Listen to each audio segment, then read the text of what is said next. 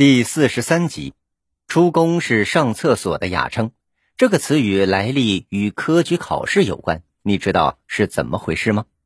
《西游记》第二十九回里面描写猪八戒在斗不过妖怪时，准备开溜，便找了个上厕所的借口骗沙僧说：“沙僧，你且上前来与他斗着，让老猪出宫来。”这里的出宫便是上厕所的意思。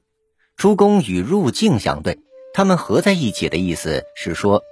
进出都要恭敬，本与上厕所没有关系。出宫与上厕所有关，源于古代科举考场中所用的一块牌子。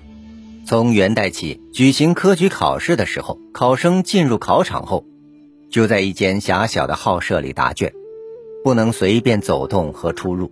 因为考试的时间比较长，考生在考试过程中，如果想上厕所，需要先去领一个上面写有“出宫”的牌子。才能走出考场去上厕所，从厕所出来后，再换取另一个上面写有“入境”的牌子，才能重新回到考场。这样做的目的是防止考生随便离开座位。为什么要用“出宫”与“入境”呢？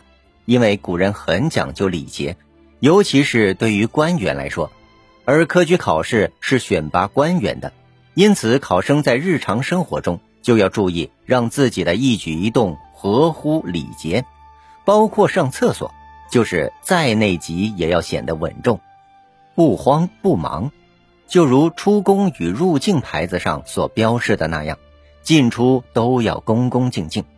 后来人们就把上厕所称为出宫。一般来说，出宫是大便的意思，出小宫代指小便。您刚才收听的是《学习教育中华文化十万个为什么》。同名图书由中华书局出版，演播水火之声。